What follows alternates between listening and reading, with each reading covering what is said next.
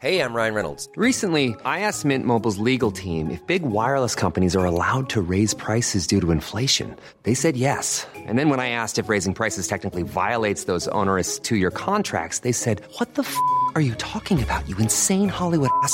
So to recap, we're cutting the price of Mint Unlimited from $30 a month to just $15 a month. Give it a try at mintmobile.com slash switch. $45 upfront for three months plus taxes and fees. Promo for new customers for limited time. Unlimited more than 40 gigabytes per month. Slows. Full terms at mintmobile.com. Rock et Folk Radio.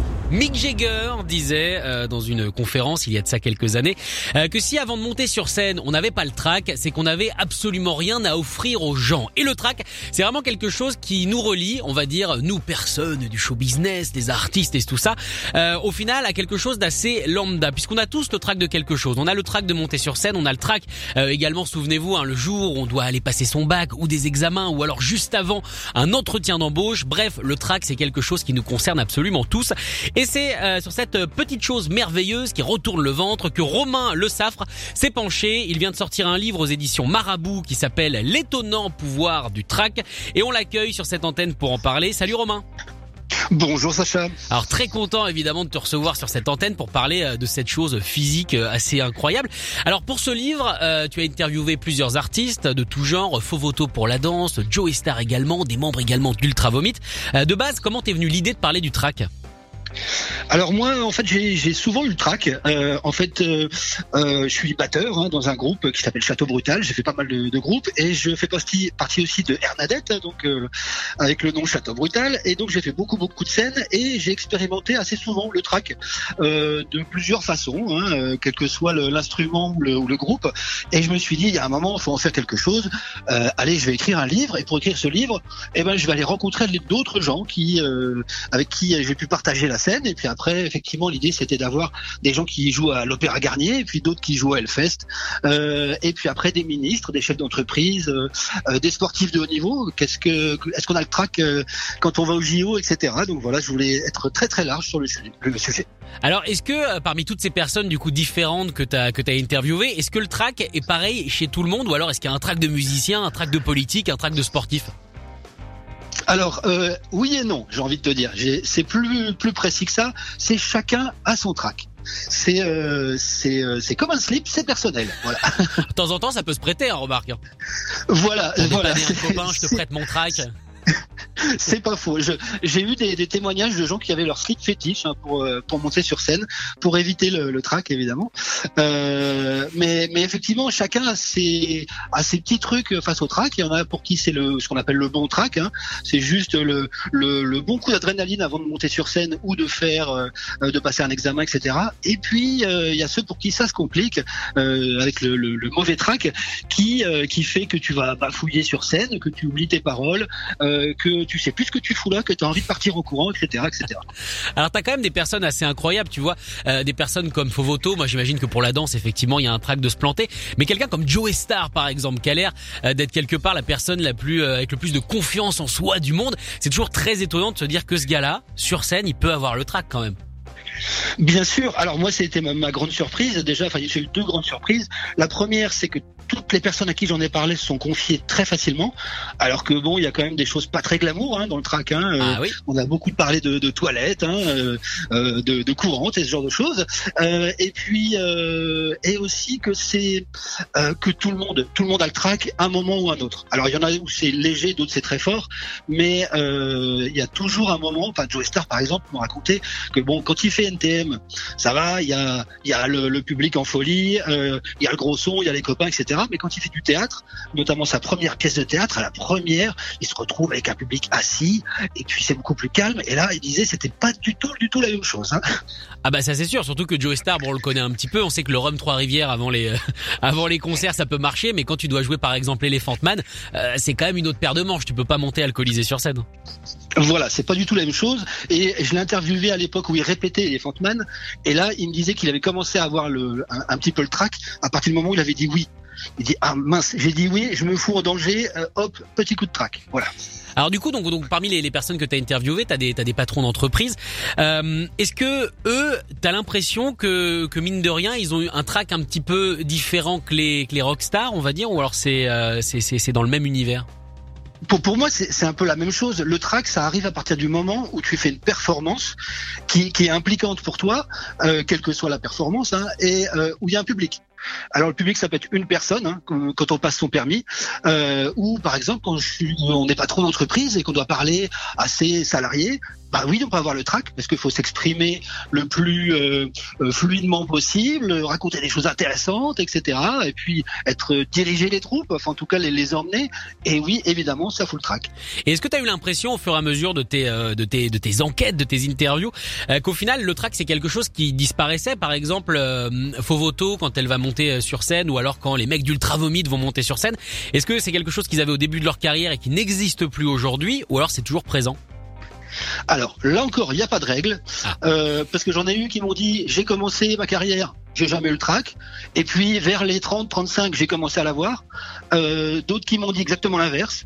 Euh, Il y, a- vraiment aucune règle. C'est quelque chose que je répète beaucoup dans le livre, c'est qu'il n'y a pas de règle. C'est que c'est vraiment chacun son track, et que c'est ça qui est un peu perturbant dans le track, c'est qu'il peut partir et revenir un peu n'importe quand. euh, il peut être très fort ou très faible. C'est assez aléatoire. Donc c'est ce côté aléatoire qui souvent est un peu rageant où on se dit mais pourquoi maintenant? Pourquoi ça m'arrive? Qu'est-ce qui m'arrive? Je comprends rien du tout quoi. Donc ce livre sert aussi à expliquer que c'est pas grave d'avoir le track que c'est normal d'avoir le track et que c'est utile de l'avoir. Oui, parce que j'imagine qu'au final, le track, ça doit empêcher de faire euh, pas mal de gens de, de, faire des choses. Par exemple, il y a peut-être des gens qui nous écoutent, qui ont toujours voulu monter euh, sur une scène de théâtre, toujours voulu jouer euh, de la musique, et au final, on s'est toujours dit, bon, peut-être que c'est pas pour moi, et j'ai peur, quoi. Oui, alors effectivement, alors j'explique aussi pourquoi on a peur. C'était vraiment la première question pour moi. C'est pourquoi on a le trac? Pourquoi est-ce qu'on a peur de se présenter aux gens, euh, aux autres? C'est c'est quand même extraordinaire. On sait qu'on va pas mourir. On sait qu'il va rien nous arriver. Normalement, non. Et, et- et pourtant, c'est un des cas de peur les plus cités. C'est vraiment les plus grosses peurs. C'est ah, je me suis retrouvé là comme ça au mariage d'un cousin et puis euh, j'étais sur scène. Ah, c'était l'enfer. Et, euh, et, et donc j'explique pourquoi on a peur. Et effectivement, j'ai aussi eu des des, des, des personnes que j'ai interviewées qui ont euh, qui sont passées à côté de leur carrière à cause du trac. Ah oui? Oui, oui, oui. euh, De, Ah vraiment, de gens genre, qui ils, bah, ont, voilà. ils ont pas osé, ils l'ont pas fait, et depuis maintenant, ils sont, euh, ils sont comptables. J'ai rien contre les comptables, mais c'est vrai que c'est un petit peu moins de l'amour, on va dire, que ce que à quoi ils avaient pensé. Euh, c'est euh, c'est pas loin. Oui oui c'est pas loin. J'ai j'ai eu le cas euh, notamment d'un chirurgien qui avait trop le trac et qui a jamais pu exercer quoi. Ah, est-ce qu'il peut y avoir, le, peut avoir le trac du chirurgien? Alors celui-là, par contre, franchement, il fait plutôt peur, hein, pour le coup. Oui. Celui-là, je le connaissais absolument pas. Et est-ce que du coup, euh, ces personnes, j'imagine que du coup, euh, la plupart que tu as interviewé ont réussi à surmonter quand même euh, cette espèce de, petite passade. Est-ce qu'ils donnent des trucs, des astuces? Oui, alors pour euh, même pour moi hein, déjà, j'ai commencé par aller interviewer euh, tout un tas de, de, de, de psychiatres, des médecins, des praticiens, etc.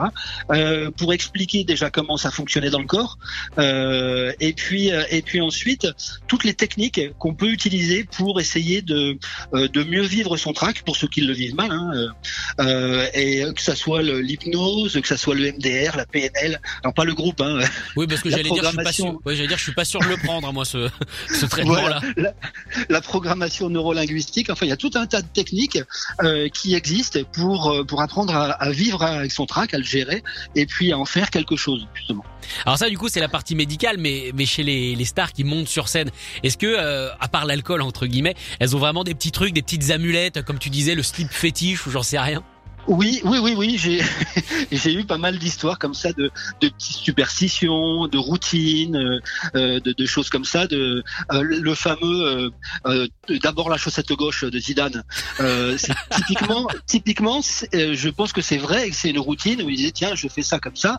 Euh, et j'ai interviewé une, une ancienne de l'équipe de France de rugby euh, et qui euh, qui disait voilà, dans, dans les vestiaires, voilà, il y a, il y a des filles qui portent leur leur, leur culotte fétiche qui est complètement, enfin, qui ne ressemble plus à rien parce que c'est toujours la même.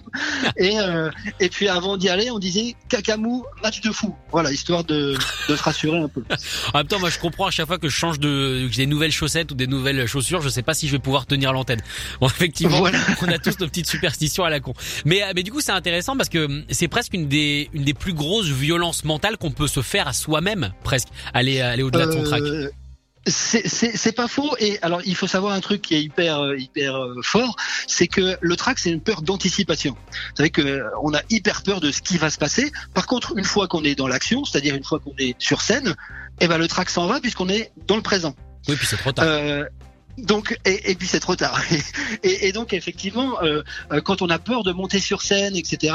Euh, tant qu'on n'arrive pas à passer cette peur-là, ça bloquera toujours. Par contre, si on se dit bon ben il y a un moment, allez on tente. Au pire, euh, au pire quoi. Hein, euh, et puis aussi, je donne beaucoup de conseils sur euh, sur le, travail de préparation, euh, parce que souvent le track c'est parce que on n'a pas assez bossé, on n'a pas assez préparé, on n'a pas assez répété, et, et, c'est un saut dans l'inconnu sans parachute dans ces cas-là.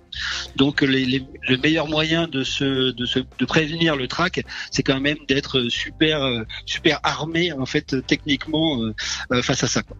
Eh ben merci beaucoup Romain d'être venu parler de, de ce livre hein, qui vraiment est fascinant, l'étonnant pouvoir du track sorti aux éditions euh, Marabout et n'hésitez pas hein, vous si vous avez le track ou même si vous avez des enfants, on va pas tarder à rentrer en période d'examen.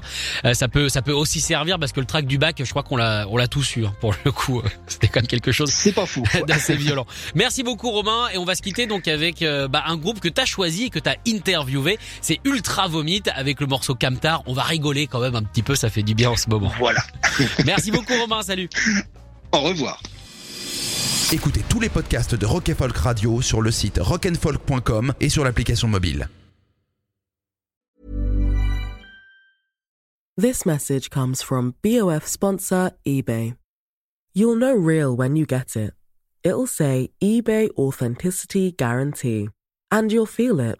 Maybe it's a head turning handbag, a watch that says it all, jewelry that makes you look like the gem, or sneakers and streetwear so fresh every step feels fly. eBay gets it. So look for the blue check mark next to that thing you love and be confident that every inch, stitch, sole, and logo is checked by experts. With eBay Authenticity Guarantee, you can trust that feeling of real is always in reach.